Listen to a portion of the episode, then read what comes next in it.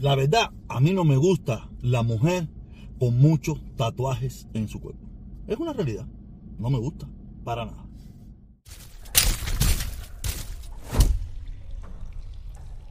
En el día de hoy yo no quería hablar de política. Yo quería salirme un poco de la política y quería hablar de algo, de un tema que yo vengo hablando hace varios días con un amigo. Tú sabes, eh, respecto a lo que viene siendo esas mujeres que andan en las redes sociales eh, medias desnudas, bailando eh, sexualmente. Cuando hablo de medias desnudas no hablo de una muchacha que se tomó una foto, una foto en, un, en bikini en la playa. No, hablo de una mujer que se, que se pone un short requintado, con una blusa requintada para que se le marque todo, y se pone a bailar, hacer esto, hacer meneos sexuales, exóticos, tú sabes, y, y, y, esa es la norma. O sea, no es que hizo un video, no, no, si no es la norma. Cuando tú te pones a mirar sus redes sociales, la mayoría de la foto es exhibiéndose físicamente, buscando aprobación. Y yo tengo el debate con, con, con, con mi amigo respecto a eso, ¿me entiendes? Y pero si ese no es el tema que yo quería empezar. Ese no es el tema que yo quería empezar. Yo quiero empezar, quiero hablar sobre esto. Es un contigo, es un contigo. Ustedes saben bien que yo vengo hace día hablando respecto a, la, música y a las actividades que están haciendo hoy las dictaduras, la dictadura para mantener a sus al pueblo cubano entretenido, ¿no? Yo vengo hablando que hoy en día eh, ha, decaído tanta, ha decaído tanto lo que viene siendo la, la la educación, la música, todo en Cuba. Es que es más, en Cuba todo está en decadencia, ¿no? Ahora es conga.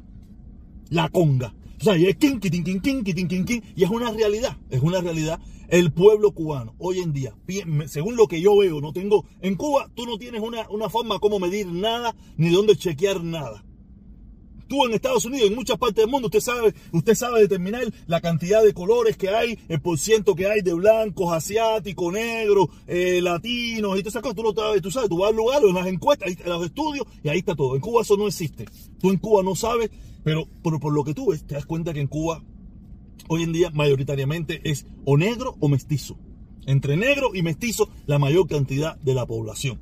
Y lamentablemente, lamentablemente, la, de, la depauperación y la degradación educacional, social, eh, educativa, de todos los niveles que hay en Cuba, tú sabes, ha llevado a que el king, sea el pan nuestro de cada día. Y yo quiero ponerle este video. Este video fue eh, en Santiago de Cuba, en la conga de los, la conga de los hoyos, una conga muy famosa, muy famosa muy famosa allá en Santiago de Cuba, y como usted puede ver allí, la cantidad de personas que hay, pero usted ve también como la policía, de forma desmedida, como hacían antiguamente los mayoral, a los negros esclavos que los golpeaban por gusto cuando los veían un poquito abordados. Ahí están los mayoral, que son las brigadas de, de, de, la brigada de, respuesta, respuesta rápida, no, las brigadas especiales, golpeando a troche mocha a los esclavos. Porque son los mayorales que controlan a las, a las turbas a base de golpe. Esas turbas que están enajenadas en una sociedad completamente descompuesta, una sociedad completamente podrida en todos los sentidos, social, económico, cultural, en lo que usted quiera, para donde quiera que usted mire, es una sociedad completamente depauperada. Ahí se ven los mayoral, que son los, los, militares, esos, ahí dando golpes a trocho y. Y ellos como, nada, están en su conga, se están divirtiendo. Están en su guarachita, cientos de miles de cubanos allí y, permiten que le caigan a golpe como si eso fuera agua, fiesta y chocolate. Yo estaba hablando con, con, ese, con esos amigos, ¿no? Que tú sabes que hay una, hay una, hay un, hay una idea que, del oriente del país han salido las rebeliones y todas esas cosas. Y eso es falso. Es falso. Pudieron haber salido en un pasado las rebeliones. También salieron en el oriente del país porque el oriente del país era más, lo más olvidado de la sociedad. Fue antes y sigue siendo ahora lo más olvidado de la sociedad. O sea, por eso hay más posibilidad de que tú te puedas escabullir, puedas hacer algo desde el oriente del país. Por eso las grandes rebeliones antiguamente salían del Oriente País porque era, era la parte olvidada y sigue siendo la parte olvidada. Pero ¿qué pasa? Que hoy en día sigue siendo la parte olvidada, pero la parte más domesticada. ha sido la parte más domesticada. La parte que más lo tienen domesticado. Porque yo me recuerdo, yo fui a Santiago de Cuba por primera vez en el 1981. 81. Y en el 1981, cuando si tú tenías un camión, usted iba a cualquier panadería en la capital, en La Habana, usted se llevaba un camión de pan para darle a los puercos. Ya en Santiago de Cuba, el pan era por la libreta. Yo me recuerdo que yo fui a casa de la que era familia de la. ellos vivían en Santiago de Cuba por la parte de ahí por donde está el cobre, cerca del cobre, ¿no? Y ya el pan era normado. Muchísimas cosas eran por la tarjeta, como decían ellos. por la tarjeta. Cuando en La Habana la mayoría de todo era, tú tenías la libreta, pero tú comprabas pan, tú comprabas lo que tú quisieras por la libre, había de todo por la libre, o había muchísimas cosas por la libre. Ya en Santiago de Cuba los tenían domesticados, los tenían domesticados y el pan era por la libreta. Los que son de Oriente, que no me dejen mentir, que no, me dejen engañar. al santiaguero siempre la revolución le dio palo. Palo. Y hoy en día le dan palo hasta por gusto. Hasta por gusto le dan palo. Qué lamentable. Qué situación más difícil es. Quiere decir esa leyenda de que en el Oriente se daban las rebeliones, sí, eso era antes. Hoy en día son los más domesticados. Y después, y, después que están, y, como están bien domesticados, son gente bien domesticada, los mandan para La Habana para que se desquiten todo su odio por los habaneros. Que no tenemos la culpa. La culpa es de ellos mismos que se, han, que se han dejado domesticar a, base de golpe, miseria, pobreza y explotación. No por mí. Fíjate, si, si, los han domesticado, que en La Habana no los quieren, cuando van a La Habana de forma, eh, eh, como le llaman allá, ilegal, dentro de tu propio país, tú eres un ilegal. Los cogen, los meten en un, en un tren y los deportan de nuevo para allá, para sus lugares natales, a pasar hambre, miseria. Pero nada, esa es la revolución que muchos de ellos defienden, ¿no? Y, y, es así.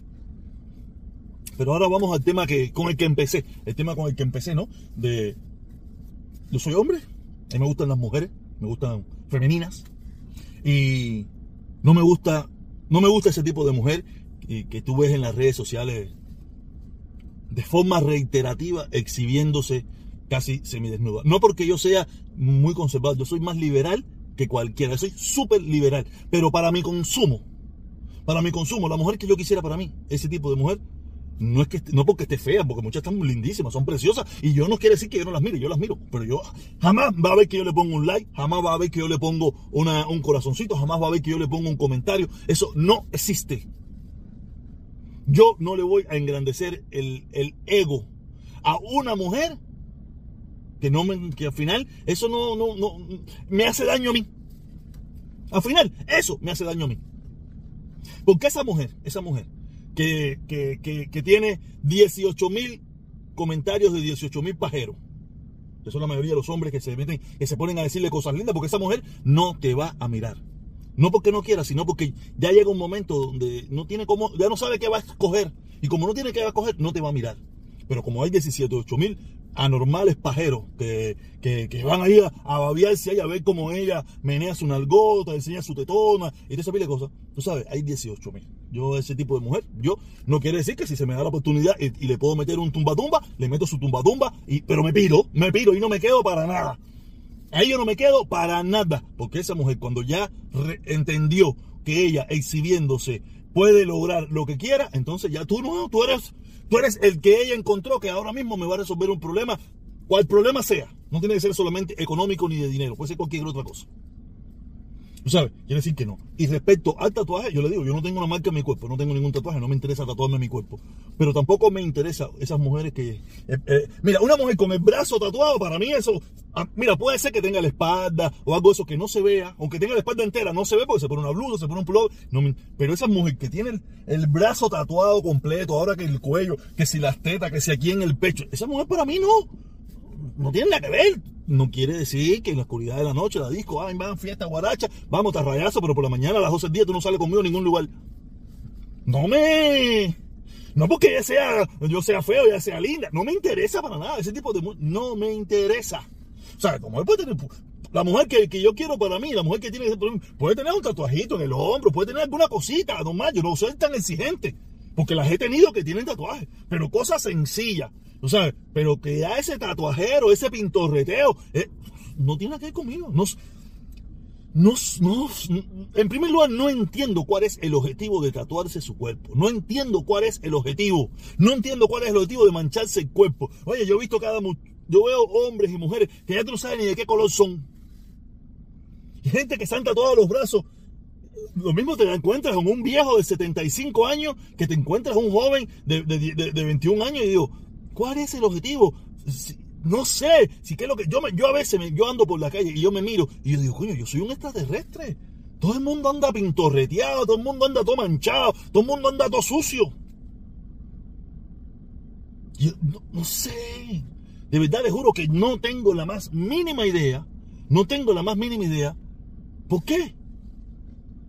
¿Qué, qué quieren de, no sé, a lo mejor, a lo mejor será que eso los hace lucir bien, a las mujeres les gusta, no tengo ni la más mínima idea. A mí no, mira, a mí no me importa que cada cual se tatúe lo que le dé su reverendísima gana, a mí qué me importa, ese es tu problema. Pero yo no lo voy a consumir. A mí, una, ya te digo, yo te puedo meter tu tarrayacito y tu, tu tarrayazón, pero a la luz de olvídate de eso, que no. Pero, pero tú, mi pareja, tú, mi mujer, tú, mi. No lo vas a hacer. No lo vas a hacer. No me, no me siento bien, no me siento. Como tampoco me gusta la mujer esa despampanante con tremendo cuerpón, tremendo fondillón, tremendo. Tampoco me gusta ese tipo de mujer. Tampoco me gusta la mujer pintorreteada. Tampoco me gusta, no, no sé, no me, no me. Y yo veo que cada día se vuelve una norma.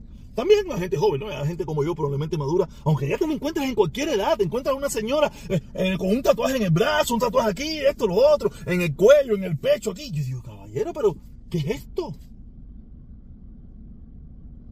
Y, ya te digo, yo dudo que muchos de ellas sean, muchos de esas personas sean más liberal que yo. Yo soy súper liberal. Súper open. Ustedes no pueden imaginarse. Pero no para el tatuaje. No le encuentro lógica al tatuaje. Y aparte, cada vez que lo veo, veo mucha gente que se hace un tatuaje hoy y al cabo de los 3, 4, 5 años ya no le gusta, no lo quiere, se borró, se esto, lo otro. Y como he visto tanto eso, y que ya no hay, y lo que quieren es tapárselo porque se puso feo. Y yo, yo, siempre lo he dicho, si yo quiero comprar una pintura, la compro, la pongo en la pared. El día que no me gustó más, la boté para el carajo. Pero no me, lo, no me lo puse permanente en mi cuerpo y que en caso de que me lo quiera quitar, me cuesta un la cara. No le encuentro el objetivo, de verdad se lo juro, no le encuentro el objetivo. Y no es de ahora que me estoy poniendo viejo, porque yo, yo, yo, yo, se, yo he cuento aquí en varias ocasiones. Yo cuando tenía diez y pico años, a los diez y tantos años, diez y cada yo quería hacerme un tatuaje y hablé con mi papá y mi papá me dijo, no, hablo con tu abuelo y mi abuelo me dijo, mira, yo no tengo tatuaje, si tú crees que tú te lo tienes que hacer, háztelo. Y no me lo hice. Porque yo consideraba, mi abuelo lo consideraba, no, mi abuelo era un tipo de respeto, un tipo duro. Y no necesito un tatuaje para ser un tipo de respeto, un tipo duro. Entonces yo no necesito tener un tatuaje en mi cuerpo para ser un tipo duro, un tipo de respeto o un querindón. No lo necesito. No necesito manchar mi cuerpo de nada. Nada. Las marcas que tengo en mi cuerpo son marcas de caídas, accidentes, de heridas, esto, lo otro. Pero no una, una, pared. ¿Para qué yo quiero, para qué yo quiero pintar un pescadito, o unas rayitas, o unos colorines? ¿Para qué? ¿Qué objetivo tiene? A no ser que sea de botar dinero, darle dinero a otro para que se lo haga. Y lo peor de todo es que, que nos, están, no nos están metiendo. Eh, aquí hay mucha gente hablando de que si, lo, que si los gays, que si la comunidad gay, que si la, la agenda gay. Pero la agenda del tatuaje no nos estamos dando cuenta, nos la están metiendo por la cabeza. Usted mira unos modelos, muchos tatuados. Usted mira eh, un tipo tatuado. Usted mira un policía tatuado. Para donde quiera que usted mire, la agenda del tatuaje nos la están metiendo por la cabeza. Una cosa que yo hablo mucho con mi hija es sobre eso. Por suerte su madre piensa como yo.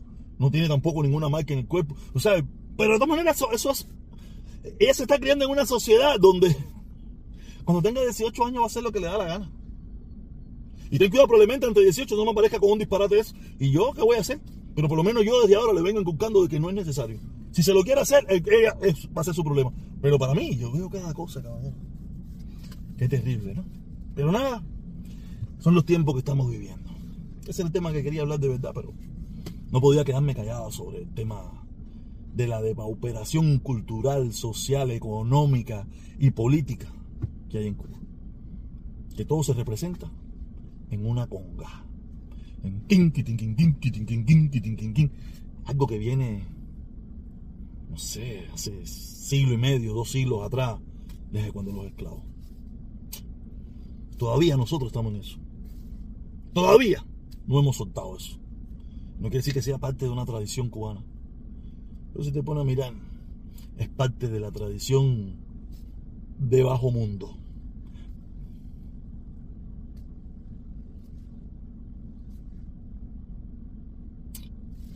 Nos vemos. Suscríbete a las 4. Nos vemos.